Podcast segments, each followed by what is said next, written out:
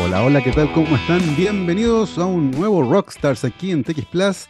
Miércoles 25 de noviembre del 2022. Estamos haciendo ya los últimos programas del año. Queda poquito para que se acabe el año. Hace muchísimo calor aquí en la zona central de Santiago, aunque de Chile, perdón. Aunque la temperatura ha bajado con respecto a los días anteriores. El martes estuvo infernal, pero se pronostica que tengamos repetidas olas de calor durante el verano, así que manténganse a la sombra, usen eh, bloqueador solar varias veces al día y por supuesto manténganse hidratados y bien informados, particularmente siguiendo nuestras entretenidas conversaciones que hoy nos tienen a nuestro invitado ya conectado en la transmisión por streaming. Se trata del doctor Juan Andrades Lagos, químico farmacéutico de la Universidad de Chile y doctor en farmacología de la misma universidad. Actualmente es académico de la Facultad de Medicina y Ciencia de la Universidad San Sebastián. Juan, ¿cómo estás? Bienvenido a Rockstars. Hola Gabriel, ¿cómo te va? Un gusto estar con ustedes. Gracias por ahí la invitación. No, muchas gracias a ti por tomarte un tiempo en la agenda y conversar con nosotros. Vamos a entrar en materia inmediatamente. Y lo primero que nos gusta hacer en este programa es entender cómo nuestros invitados llegaron donde están. Eh, y muchas veces eh, eso tiene que ver, por ejemplo, con algún profesor en el colegio, con la influencia de la casa. A veces es por azar. Sencillamente les tincó una carrera, entraron y les gustó y siguieron haciendo camino ahí. Eh, en el caso tuyo, Juan, ¿cómo es la historia que te vincula con la química y farmacia? Súper buena pregunta. Yo creo mucho en lo que dices tú. Yo creo que mi, carrera parte un poco por azar y, con personas claves. Eh, hay una persona clave que fue una profesora que lamentablemente no recuerdo el nombre, eh, en sexto básico, que primero me, promovió a, cambiarme de colegio. Esa típica situación ahí que está quinto, sexto básico, ¿cierto?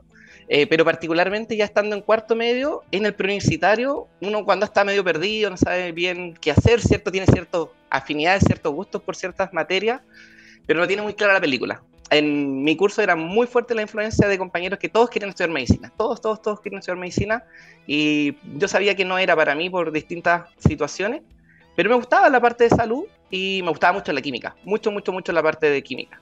Y empecé a averiguar y una profesora del preuniversitario me dijo, allá en Maipú, me dijo Juan, química y farmacia.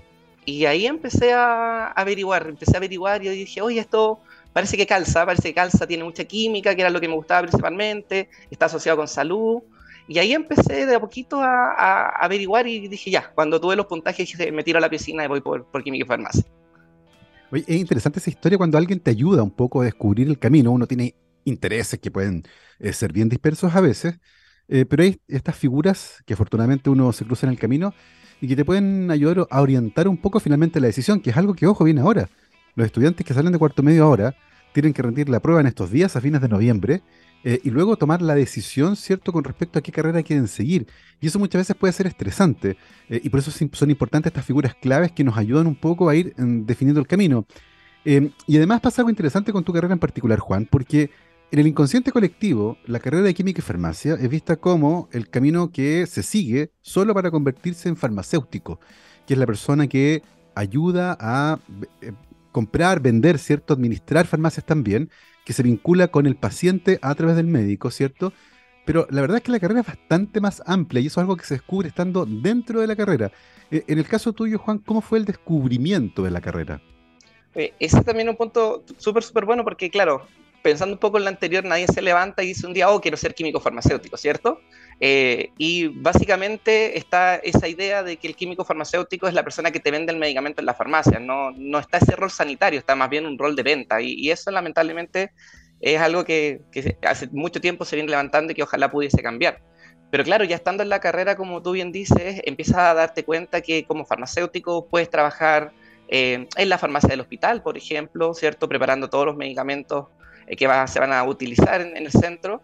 Yo siempre digo a los chiquillos que están, que vienen accediendo o que están preguntando por química farmacia, hoy día está muy fuerte también y, por suerte se está implementando mucho el tema del farmacéutico clínico, que trabaja directamente con el equipo de salud.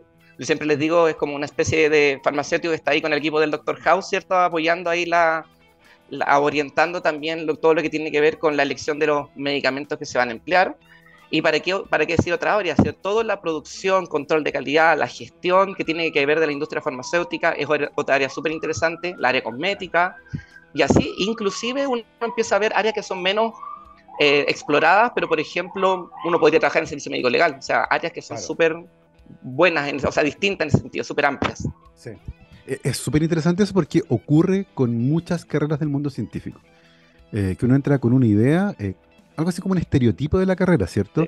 Eh, y muchas veces descubre, ya estando dentro, que hay muchas otras áreas que se pueden explorar y que incluso te pueden llevar a la investigación, como ocurrió finalmente en el caso tuyo, pero de eso vamos a esperar un poquitito todavía. Juan, en el caso tuyo, y mientras descubrías la carrera, eh, ¿qué áreas comenzaron a parecer un poco más atractivas? ¿Qué áreas te empezaron a llamar más la atención? Porque, porque finalmente hay un montón de áreas, tú las describiste, eh, y, algo así como, entre paréntesis, voy a pedirte que bajes un poquitito más el micrófono para que no, no te explote la voz acá en la transmisión, pero cuéntanos un poco qué áreas tú empezaste a decir y, miraste y dijiste, oye, qué interesante esto, qué ganas de, acercarme un poquito más a esta área.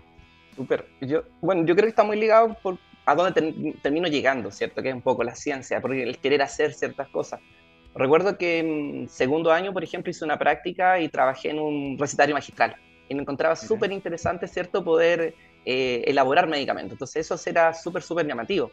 También hice otra práctica en la industria farmacéutica y me gustaba mucho la parte de desarrollo. Lamentablemente no lo logré. O sea, hubiese sido genial para mí, por ejemplo, formular un jarabe. O sea, pasar de una formulación oral en una cápsula, por, por ejemplo, y transformarla en un jarabe. Hubiese sido súper, súper interesante. Pero sí trabajé en otras áreas de industria que también me llamaban la atención. Pero siempre era ese, ese, bichito de querer innovar o querer hacer algo como nuevo, por así decirlo. Oye, y en ese sentido, Juan, y ya que tocaste el tema, eh, que algo que aparece en muchas otras áreas de manera recurrente en estas conversaciones, que tiene que ver con el estado de la industria chilena. Eh, y uno conoce que hay algunos laboratorios farmacéuticos tradicionales en Chile, familiares, que evolucionaron y se convirtieron en grandes empresas. ¿Cuál es el estado actual de la industria farmacéutica en Chile?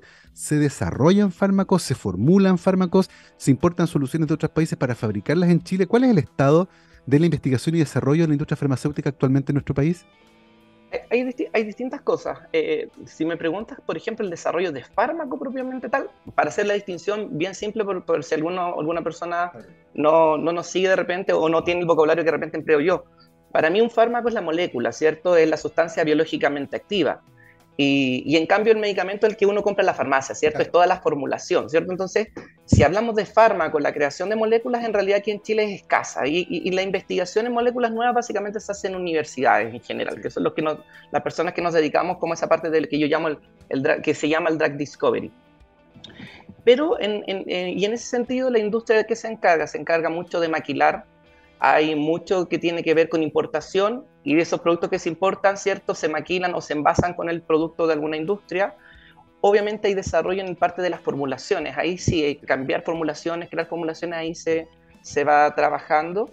Em, pero innovación de molécula, acá evidentemente eh, no se hace, es muy difícil, es muy, muy costoso. Las grandes industrias a nivel internacional trabajan en eso. Claro exactamente, pero aún así eh, hay una industria, ¿cierto?, que hace cosas que son súper interesantes. Y, en ese sentido, Juan, eh, ¿en qué momento descubres que el camino para ti tal vez no va tanto por el lado profesional, es decir, licenciarse y tener el título y ejercer, sino que hay algo, hay un bichito ahí que tiene que ver con las preguntas sin respuestas y que llama la atención en el fondo te hace mirar, por ejemplo, a los estudios de posgrado. ¿En qué momento comienza a pasar eso en tu cabeza y a mirar eh, este camino como un camino para ti?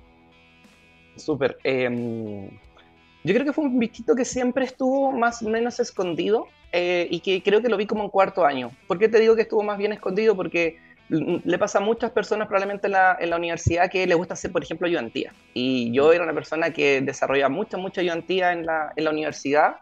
Y eso tenía que ver con, este, fuera del rol de, de, investigador, que ahí podemos conversar, tenía que ver mucho con el rol docente. Siempre me gustó mucho enseñar, transmitir a, a otras personas.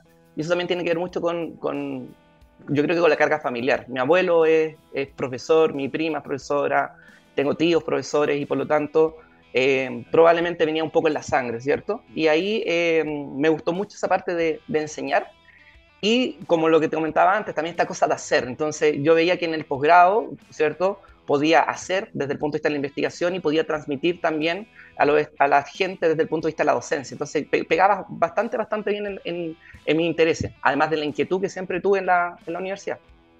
Exactamente, lo que explica que hayas seguido estudios de posgrado y actualmente seas doctor, ¿cierto?, en farmacología de la Universidad de Chile. Y ese camino es súper interesante, el camino de, de la investigación de posgrado, porque nos permite, a muchos por primera vez, intentar contestar preguntas que no tienen respuesta en un área determinada. Eh, enfrentarse, ¿cierto?, con el famoso tema de tesis, eh, con la formulación de hipótesis, pero en general con una o más preguntas que no tienen respuesta. Y es un desafío intelectual que es súper entretenido y que se puede resolver desde la investigación científica de laboratorio, por ejemplo. Eh, en el caso tuyo, Juan, ¿en qué tema te metiste durante el doctorado? Ya, perfecto, te cuento. Yo a mí mi inquietud más grande siempre fue, bueno, uno viene de lo que te decía antes, a mí siempre me gustó mucho la parte de la química, ¿cierto? Y cómo esa química tal vez desde el punto de vista de su aplicación logra repercutir, por ejemplo, en la salud de las personas. Y ahí el tema del desarrollo de fármacos o el drug discovery es lo que siempre me llamó la atención. Y eso eh, pega bastante bien con la temática del de, eh, el desarrollo de antibióticos. Uno habla de anti, antimicrobianos en general, estamos en la semana del uso racional de antimicrobianos, ¿cierto? Después vamos a conversar de eso probablemente. Pero en el, término, en el tema particular de antibióticos tenemos una escasez tremenda de fármacos hoy en día. Uno podría pensar, uno va a la farmacia y dice, oye, pero existe la amoxicilina, ¿cierto? El que está la eritromicina, que está el ciprofloxacino y un montón de cosas así pero cuando uno va conociendo el tema eh, y va hablando del tema, se va dando cuenta que tenemos un problema bien grande de salud pública. Y ahí es donde uno empieza a ver y dice, necesitamos nuevas moléculas, necesitamos tener nuevas estructuras químicas que nos ayuden, ¿cierto?, a combatir el fenómeno de la resistencia que hay hoy en día. Y por lo demás también es una área que lamentablemente eh, las grandes industrias han, ido dejando de lado. Es, es, es clásico, ¿cierto? Es mucho más probablemente mucho más atractivo para una gran industria investigar en terapias crónicas no transmisibles, ¿cierto? Terapias en donde los, los medicamentos se van a utilizar por larga data, a diferencia de los antibacterianos en este caso, o antimicrobianos que habitualmente se utilizan en periodos de tiempo mucho más agotados, por ejemplo. Que por otro lado salen al mercado y son rápidamente restringidos, no se utilizan de inmediato, ¿cierto? O sea, hay muchas cosas que limitan su uso. Y entonces ahí donde eh, la, eh, otras entidades, en este caso, por ejemplo, nosotros como investigadores tenemos que cumplir un rol social, creo yo, de poder desarrollar nuevas moléculas. Y ahí es donde empieza mi, mi trabajo para el, drug discovery que decimos, el desarrollo de nuevos antibacterianos. Oye, Juan, esta es una pregunta que, que, es fascinante con respecto a lo que dices, porque muchos se preguntan, ¿cómo diablos se hace una nueva droga? Eh, como uno parte de cero, parte de un molde, encuentra algo, un producto natural y empieza muy... Porque claro, dice, ya, ¿cómo lo hago? Tengo como un Lego químico y empiezo a armar cosas hasta que veo si una funciona. Eh, sin embargo, debe haber un diseño racional, ¿cierto? Cuéntanos un poco cuáles son las aproximaciones que se utilizan hoy para descubrir una droga y no convertirlo en un ejercicio de azar, ¿cierto? Tirar átomos dentro de la juguera hasta que salga algo que funcione, ¿cierto? Hoy se trata de un proceso que es altamente racional. Cuéntanos un poco cómo se, en general, ¿cierto? Y a grandes rasgos, cómo se descubre un fármaco nuevo.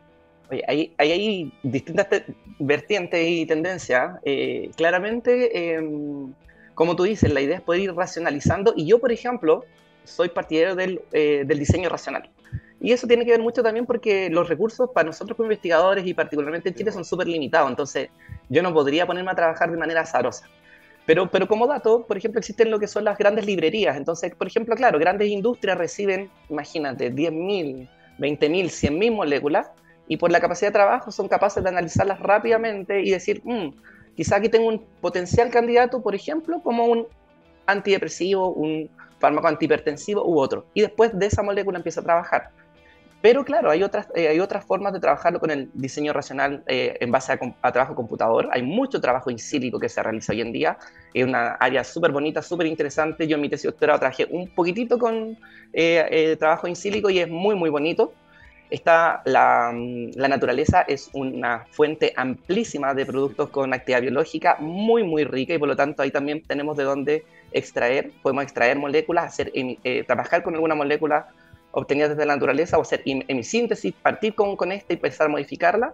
Y yo particularmente me tocó trabajar con eh, un, un, núcleo estructural que, que sabíamos, o que mi tutor de tesis, David Vázquez, que le mando un saludo, eh, conocía que tenía actividad antibacteriana y yo empecé a hacer lo que se llama la relación estructura-actividad, que básicamente es que tú tienes una estructura base y tú les vas haciendo pequeñas modificaciones en la estructura química y vas viendo, claro, ¿qué pasa si le agrego un carbono? ¿Qué pasa si le quito ese carbono? ¿Qué pasa si le agrego un anillo aromático? ¿Qué pasa si sustituyo ese anillo aromático? Y vas de cierta manera jugando, ¿cierto? Es como que tengas un traje para una persona, pero vayas diciendo, bueno, ¿qué pasa si le corto la manga, si se la largo, ¿cierto? ¿Qué pasa si le coloco un botón en esta parte o un poquito más abajo, ¿cierto? Si le cambio el cuello o no, ¿qué va pasando? Básicamente es lo mismo. Y vas racionalizando y vas generando un, un grupo amplio de moléculas para obtener lo que llamamos un compuesto líder que es un compuesto que tiene ciertas características que te da la posibilidad de biológicamente avanzar.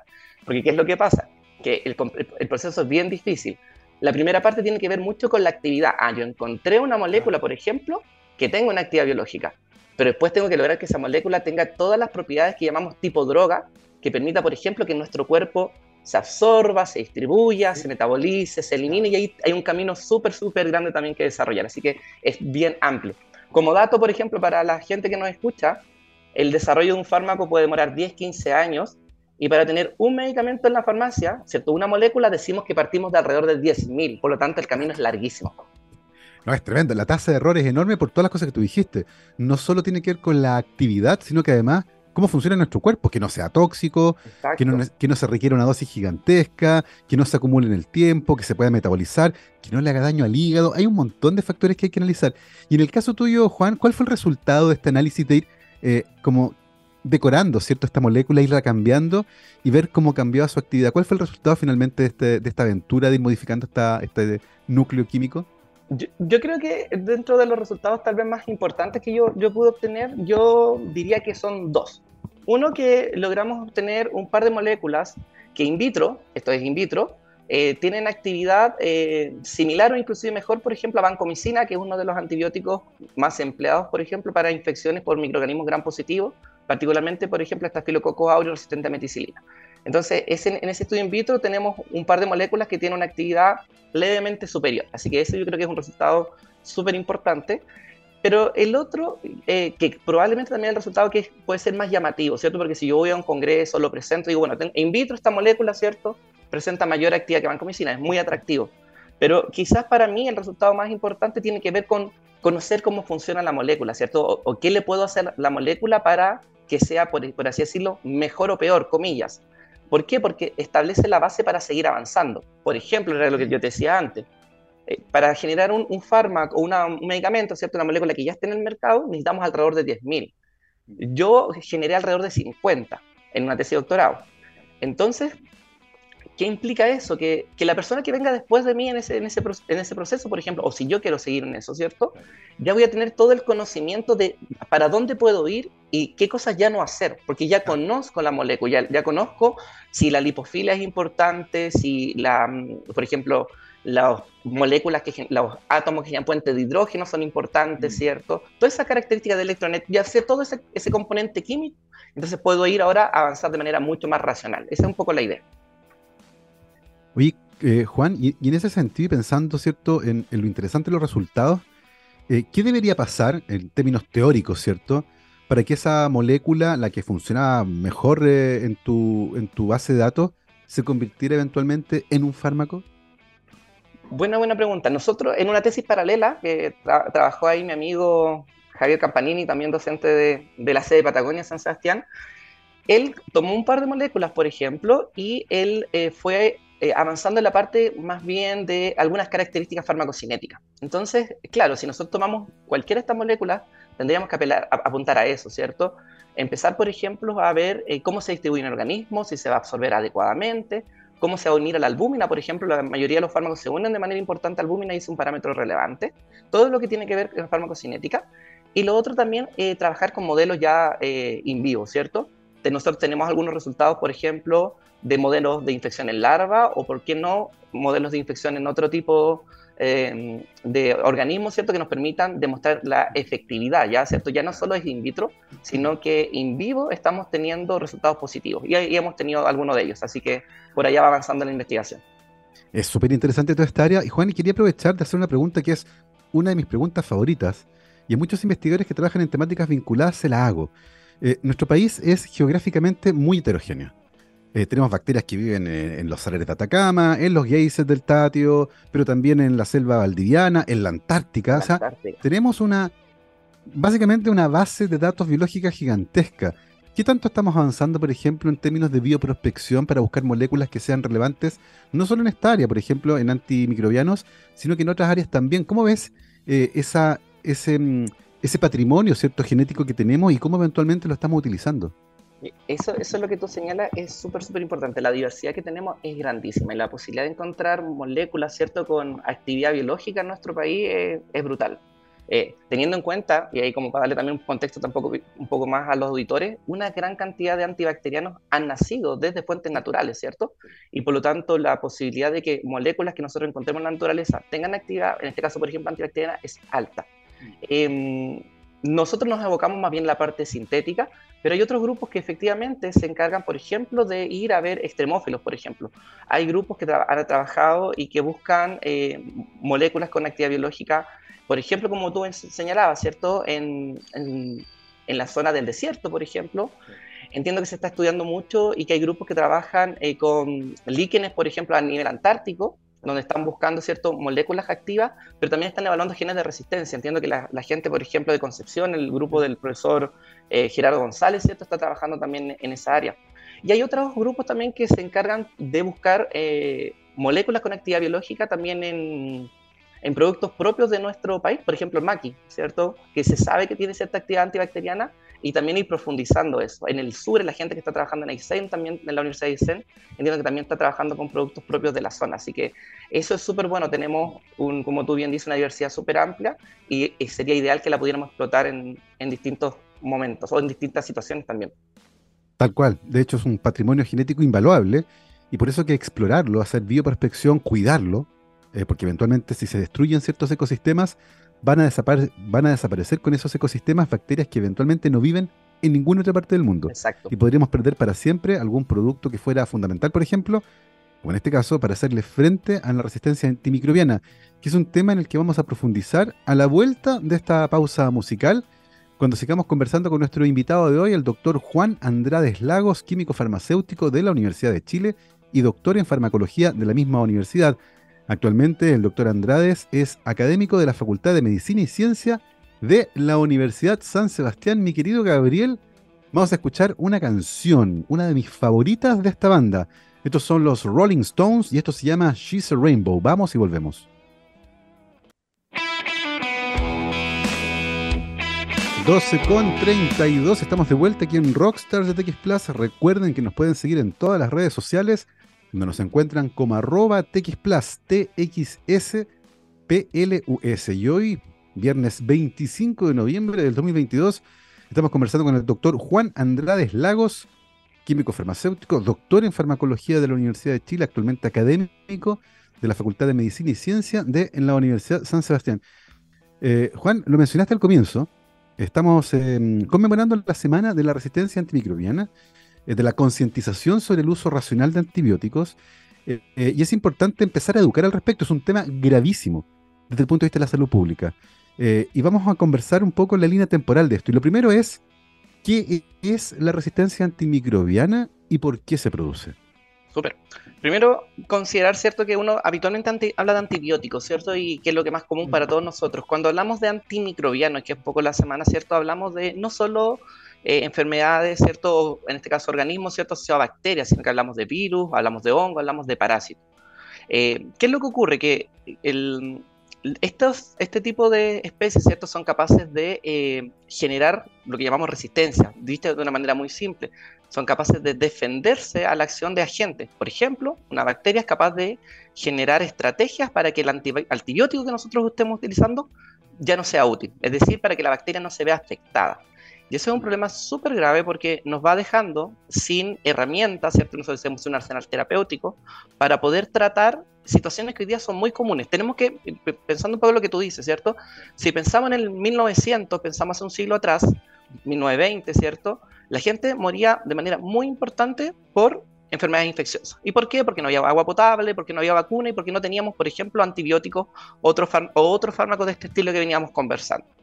Entonces, em, los antibióticos pasaron a ser una herramienta primaria en todo lo que tiene que ver con la atención de salud eh, para tratar distintas infecciones que hoy día para nosotros son súper comunes y súper tratables, anteriormente no lo eran. Realizar procedimientos quirúrgicos, por ejemplo, tratar pacientes inmunocomprometidos, pacientes con quimioterapia, etcétera, etcétera, etcétera. Y todas esas situaciones que para hoy día, a nosotros hoy día nos parecen súper normales, pueden cambiar drásticamente en un par de años por el desarrollo de resistencia asociada a estos microorganismos. ¿Y qué, qué puede pasar? Que infecciones que hoy día son relativamente comunes de tratamiento sean muy difíciles de tratar en un par de años más. Yo, por ejemplo, Gabriel, siempre les pregunto a mis estudiantes y les digo, y la pregunta la podríamos extender acá, ¿tú piensas que, va a estar, piensas que vas a estar vivo para el año 2050? Entonces ahí hablo con mi estudiante y por expectativa de vida todos diríamos que sí, ¿cierto? Esperemos, ¿cierto? que, uno llegue bien a esa edad. Exacto, en eso estábamos haciendo deporte, tomando agüita, eso sí. Cuidándose, ¿cierto? Y el problema es que, claro, al año se, calcula que si no hacemos cambios hoy día respecto a este tema, al año 2050 van a morir alrededor de 10 millones de personas asociados a infecciones que son generadas por microorganismos resistentes, ¿cierto? Para mm. tener una referencia, eso va a ser mayor al número de personas que se pronostica van a morir, por ejemplo, por cáncer o, por ejemplo, por accidente automovilístico, ¿cierto? Entonces es, un, por así decirlo, la pandemia que se nos viene y es súper importante tomar medidas hoy día, porque si no, no vamos a alcanzar. Exactamente. Es probablemente, y de acuerdo a la Organización Mundial de la Salud, uno de los problemas de salud pública más graves que estamos enfrentando y que en el futuro, tal como le decía nuestro invitado, va a generar más muertes alrededor del mundo cada año que el cáncer o los accidentes de tránsito, lo que es una brutalidad. Porque claro, uno dice 10 millones, ok, ¿será mucho? ¿Será poco? Eh, no, no, tengo idea, la población del mundo son 8 mil millones, pero es enorme porque además no solo son esas vidas que se pierden, son las relaciones familiares, los costos asociados. Es tremendo lo que ocurre con esto, porque además es una suerte de daño autoinfligido. En ese sentido, Juan, ¿qué factores contribuyen a que las bacterias, por ejemplo, se hagan resistentes a los antibióticos de manera más frecuente, al punto en que hoy hay muchas que son multiresistentes y literalmente no hay con qué darles? Exacto, lamentablemente hay personas, ya han aparecido medios de prensa, ¿cierto? Desde hace algunos años atrás, personas que eh, han muerto porque, como tú bien dices, no hay ningún antibiótico que les sirva. Ninguno. Ninguno, ninguno, ninguno. Y claro, ahí un tema súper importante es la exposición, ¿cierto? ¿Cuán, eh, eh, ¿Cuánto están expuestas las bacterias a antibióticos? Y eso es súper, súper importante porque en la medida que nosotros exponemos más a las bacterias a, antibióticos, de cierta manera las vamos seleccionando. Vamos, comillas, matando, ¿cierto? Aquellas que son sensibles pero van quedando todas aquellas que son resistentes, es decir, que no son susceptibles a la acción de este antibiótico y estas pueden ir proliferando, se pueden ir diseminando. Ese es un factor súper importante. Hoy, evidentemente hay otros. La globalización evidentemente ha ayudado a favorecer, ¿cierto?, que estas bacterias vayan migrando. Y tenemos otras situaciones, el uso, por ejemplo, indiscriminado de antibióticos también en, en, la, en la producción ya sea de salmones, en cerdo, ganado, ahí también tenemos otro, otro punto que es bien importante. La racionalización de los antibióticos es súper relevante. Y Juan, y a propósito de eso, y vinculándolo con lo que comentaste antes sobre pandemia, vimos durante la pandemia un uso casi exagerado de agentes desinfectantes como amonio cuaternario, eh, que incluso se siguieron usando una vez que los mecanismos de transmisión de este virus se comenzaron a aclarar y quedó relativamente claro que desinfectar las superficies era menos importante, por ejemplo, que ventilar los espacios cerrados. Eh, y sin embargo, durante mucho tiempo se usaron alrededor del mundo toneladas de desinfectantes como el amonio cuaternario. Eso, eso también podría terminar seleccionando bacterias u otros microorganismos que sean resistentes a estos mecanismos de, desinfección, que si bien no son eh, antibióticos, también buscan matar bacterias, ¿no? Exacto. Nosotros, nosotros particularmente hablamos muchas veces de manera más coloquial que las bacterias son súper inteligentes y que, eh, van y que tienen esta capacidad, ¿cierto?, de adaptarse. básicamente, eh, existe, la posibilidad, ¿cierto?, de que ellas se vayan adaptando y que nosotros vayamos perdiendo esta posibilidad con distintos tipos de agentes. Eh, lo que tú señalas es súper importante teniendo en cuenta de que el uso ha sido súper masivo. Eh, pero también tenemos que relacionarlo con que em, estas bacterias que van generando resistencia tal vez a un agente pueden desarrollar lo que llamamos resistencia cruzada. Y eso lleva a que la acción de un agente pueda repercutir en que otro pierda su efectividad. Y puede ocurrir, eventualmente, de que, por ejemplo, la bacteria al, desarrollar resistencia tal vez a uno de estos agentes también pudiera generar eh, resistencia a, por ejemplo, un antibiótico de uso humano. Y que cuando nosotros queramos utilizarlo ya tampoco sea útil. Entonces, las implicancias son súper, súper graves. Absolutamente. Y, de hecho es importante recordar, eh, respecto al uso racional y responsable de antibióticos, que hasta hace poco tiempo atrás alguien le dolía la garganta, iba a la farmacia y compraba antibióticos. O se conseguía con el amigo que había comprado hace tres meses atrás y le sobraron porque no se los tomó todo, o la caja venía más, y, no, y, y, se los pasaban como que se, como que se recomendaba canciones, y no, me queda moxicilina, es que me duele la garganta, como que me resfrié. Eh, y se tomaba antibióticos como si fuera una bala de plata, cuando ni siquiera sabían si tenían una infección bacteriana. La mayor parte de las infecciones respiratorias, por cierto, son virales. Al punto en que nuestro país se tuvo que generar una ley que regulaba la venta de antibióticos y hoy solo se deberían vender en farmacias con receta. Y sin embargo, las leyes no son perfectas. Todavía es posible ver venta de antibióticos, por ejemplo, en farmacias, o que las personas se pasan antibióticos porque no terminaron el tratamiento completo y le dicen, no, me duele la garganta, ah, tómate, mira, me sobraron las moxicilinas acá. Eh, ¿Tenemos, Juan, alguna idea del estado actual del consumo de este tipo de medicamentos en nuestro país? A ver, eh, en función a lo que te señalas, yo recuerdo una portada de un diario hace tiempo atrás, ¿cierto? Hace mucho tiempo atrás que decía, ahora los antibióticos se venderán solo con receta. Eh, me parece, y esto es una, una apreciación personal, de que hemos avanzado harto, harto, harto desde esos años ahora. Existe una restricción y una conciencia mayor de este tipo de situaciones. Sin embargo, estoy súper de acuerdo contigo también que sigue esta situación de seguir recomendándonos entre nosotros tomar el antibiótico que nos sobró sin saber necesariamente si es útil. Como tú bien dices, eh, la mayoría de las infecciones respiratorias son virales, ¿cierto? Más del 50% de las... hay datos que hablan de que más del 50% de prescripciones, pero también de utilización de antibacterianos son inadecuadas. ¿Por qué? Porque no corresponden utilizarlo. Por lo tanto, ahí tenemos un, tema que es súper, súper importante. Em, me perdí un poco de tu pregunta, Gabriel, pero me hablabas eh, de... En el fondo, sí, teníamos datos de, de cuánto del uso de antibióticos de nuestro país actualmente está bien regulado ¿Y cuánto, por ejemplo, corresponde a comercio de antibióticos en farmacias? Por ejemplo, ¿alguien está monitoreando? El... Ya. Perdón, Gabriel, pero se me fue toda la señal. sí, no, tranquilo. ¿Tú, me, escuchas ahora? Ahora te escucho bien, sí, sí. Perfecto. Si, si tenemos datos, si alguien hace una encuesta, un seguimiento, para saber cuánto del consumo de antibióticos en nuestro país está regulado, y cuánto corresponde, por ejemplo, a venta en farmacia, eh, tráfico entre amigos, tráfico entre comillas, ¿cierto? Amigos que se los pasan, ¿tenemos datos de eso? Yo no tengo datos en particular de respecto a eso. Yo sé que, por ejemplo, la Sociedad Chilena de Infectología hace un trabajo súper grande y súper duro del uso de antibióticos en hospitales. Y ahí habla de, también de las tasas, por ejemplo, de resistencia que hay dentro de los centros de salud o por región. Mm. Yo sé que ese trabajo es, muy duro y es muy intenso por la Sociedad Chilena de Infectología, pero datos, por ejemplo, de, de venta en farmacia o esta situación de de traspaso, la verdad yo no tengo. Mira, es interesante porque al menos tú mencionas ahí cierto el caso de la sociedad infectología que está intentando mantener, al menos a nivel de hospital, un catastro de cómo se utilizan. Eh, y Juan, comentaste antes el rol importantísimo de la investigación universitaria en esta área. Y tú actualmente eres académico de la Facultad de Medicina y Ciencia de la Universidad de San Sebastián. Cuéntanos un poco desde tu posición actual, eh, ¿cuáles son tus principales intereses hoy? hoy?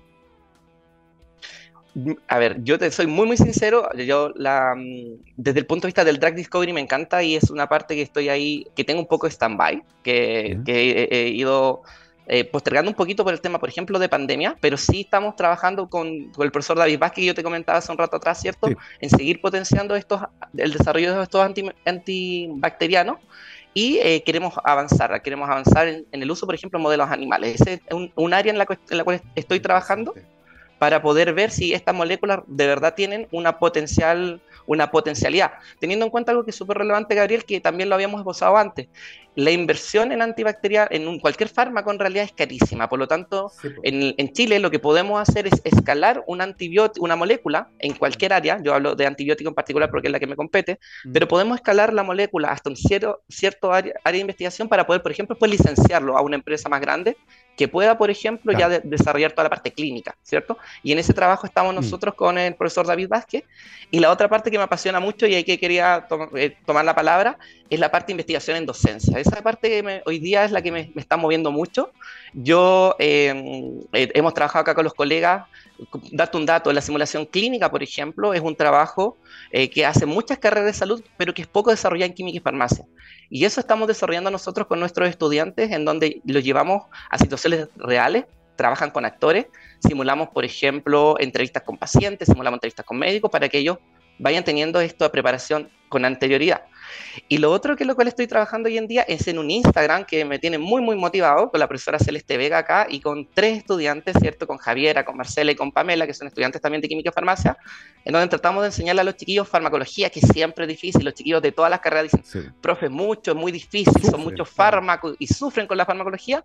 Entonces, lo que nosotros estamos haciendo a través de la cuenta fármaco.repasos.uss es enseñar, por ejemplo, farmacología a través de memes. Le colocamos memes y les vamos dando historias para que ellos vayan contestando, para que vayan repasando todos los días farmacología, eh, como una innovación en, docencia. Y eso nos tiene muy motivados, estamos trabajando fuertemente en eso. Oye, súper interesante las dos cosas y en las dos quiero profundizar.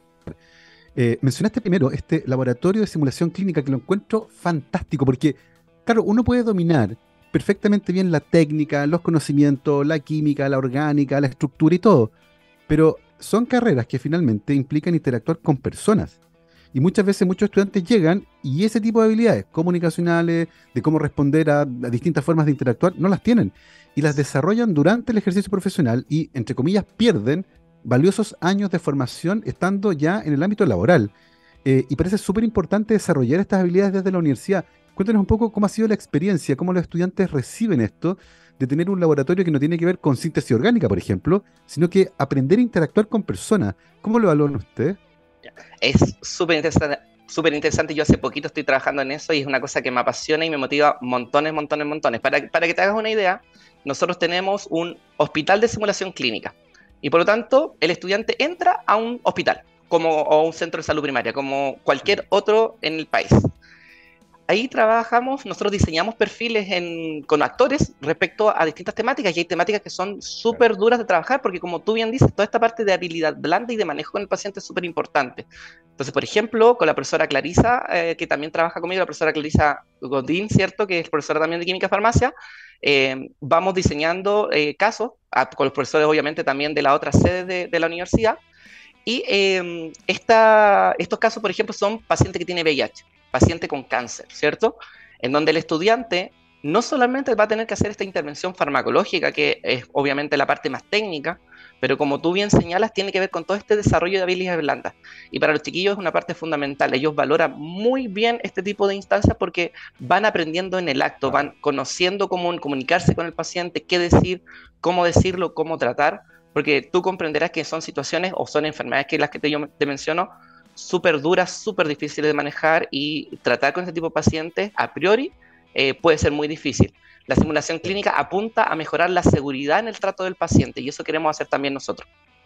Fíjate que algo súper interesante porque han entrado muchas carreras que no tienen derechamente que ver con ese tipo de laboratorios. Recuerdo, por ejemplo, las experiencias en Derecho y los laboratorios de simulación en Derecho donde los futuros abogados eh, ensayan, por ejemplo, en, eh, en, salas que son como los tribunales. Exacto. porque finalmente tienen que interactuar aplicar lo que aprendieron en un contexto que es distinto al aula.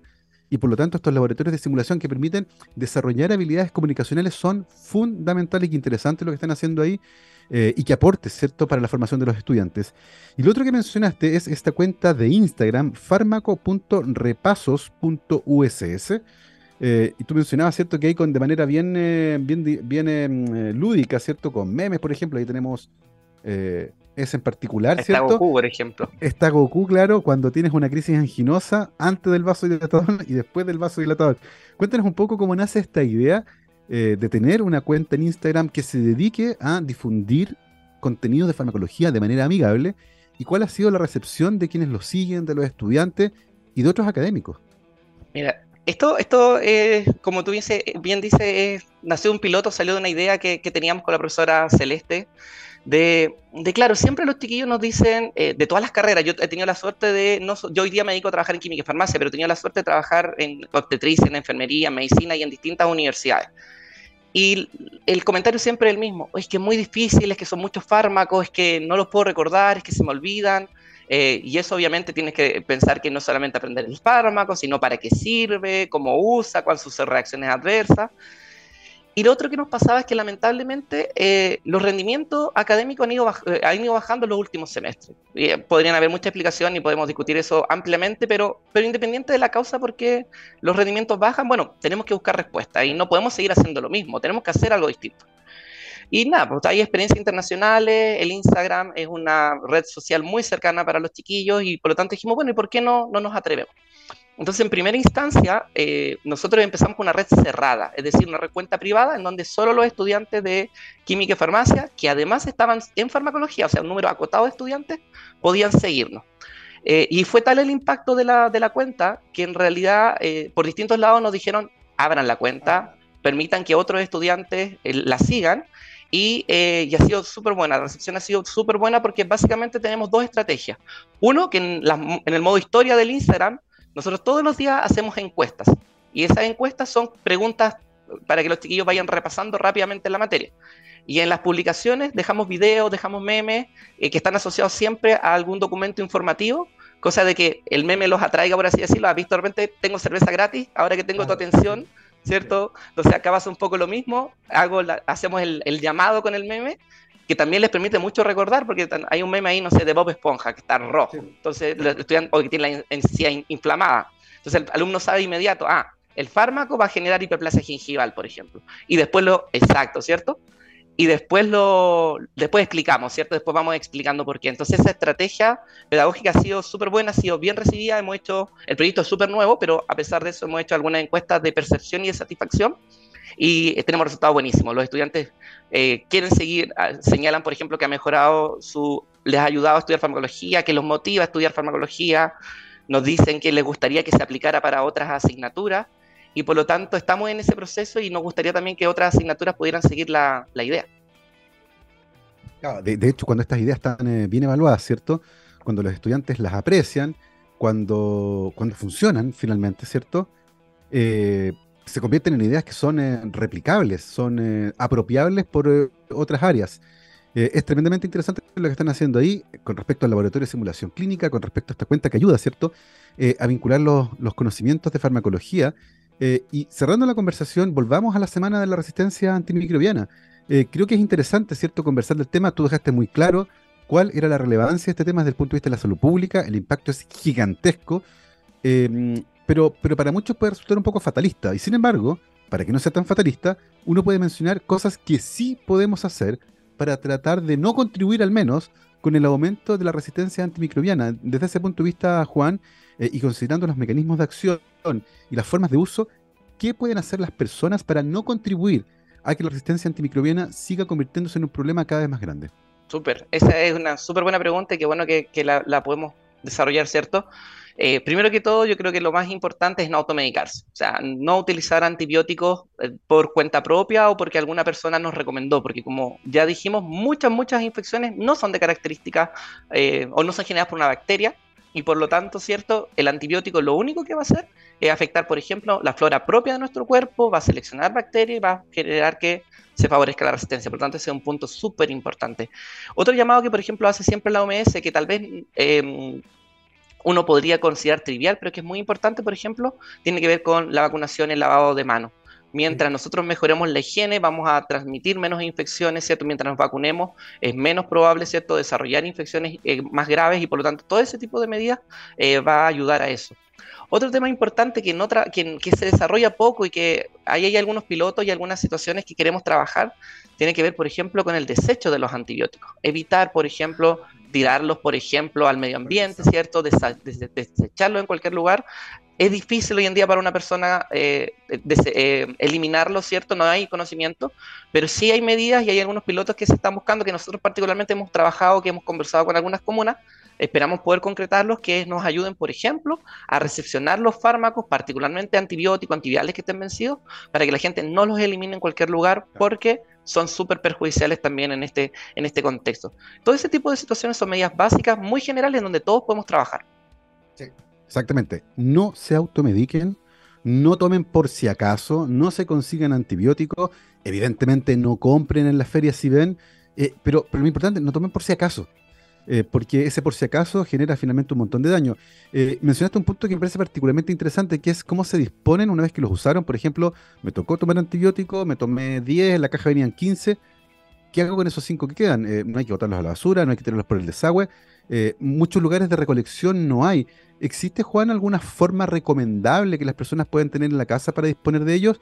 ¿O es mejor que los almacenen en algún lugar seguro hasta que puedan encontrar quien pueda disponer de aquellos? Sí, yo, yo sin lugar a duda eh, eh, apelaría a eso, ¿cierto? Eh, hoy en día se está mejorando ese trabajo, hay universidades que tienen pilotos, hay universidades que universidades asociadas con comunas que están buscando, ¿cierto?, generar este tipo de, mm. de, servicio, por así decirlo, a la comunidad, y el, yo apelaría a eso. Nunca, por, por, lo demás, como bien decías tú, Gabriel, importante no automedicarse, que era lo que tú mencionabas antes, terminar los tratamientos, que no lo habíamos mencionado, y por lo demás también nunca utilizar los vencidos. Hay antibióticos, como por ejemplo las tetraciclinas, que son altamente tóxicas cuando están vencidas, por lo tanto también es muy importante no consumirlos cuando estén eh, postergadas su fecha de, expiración. Ahí tienen varias recomendaciones que pueden seguir de manera fácil para no contribuir con este problema de salud pública, uno de los más graves que vamos a enfrentar en el futuro, que además es autoinfligido por el uso poco riguroso ¿cierto? de estos medicamentos que en algún momento cambiaron la historia de la medicina, pero que hoy, eh, paradójicamente, están enfrentando un momento que es muy, muy crítico y por eso nos pareció tan interesante conversar con nuestro invitado de hoy, el doctor Juan Andrades Lagos, químico farmacéutico, doctor en farmacología, actualmente académico de la Facultad de Medicina y Ciencia de la Universidad San Sebastián. Son las 12.55 y estamos cerrando ya esta semana de conversaciones y le agradecemos por supuesto a nuestro invitado del día viernes. Muchas gracias Juan por habernos acompañado gracias a ti y a todos por la invitación y por dar este espacio de conversar este tema que es súper, súper importante hoy en día. Absolutamente de acuerdo. Nos vamos como siempre con efeméride y música. Un 25 de noviembre, pero de 1959 nació Steve Rothery, ahí en el Reino Unido. Probablemente no les suena, pero si les digo que es guitarrista de la banda Marillion, ahí se van a acordar. Eh, ha sido comparado por su estilo y fuerza con John Petrucci y David Gilmour, ni más ni menos. Una máquina de la guitarra, así que saludando por su cumpleaños a Steve, nos vamos con una de Marillion. Esto se llama Forgotten Songs. Que estén muy bien, cuídense, buen fin de semana. Chao, chao.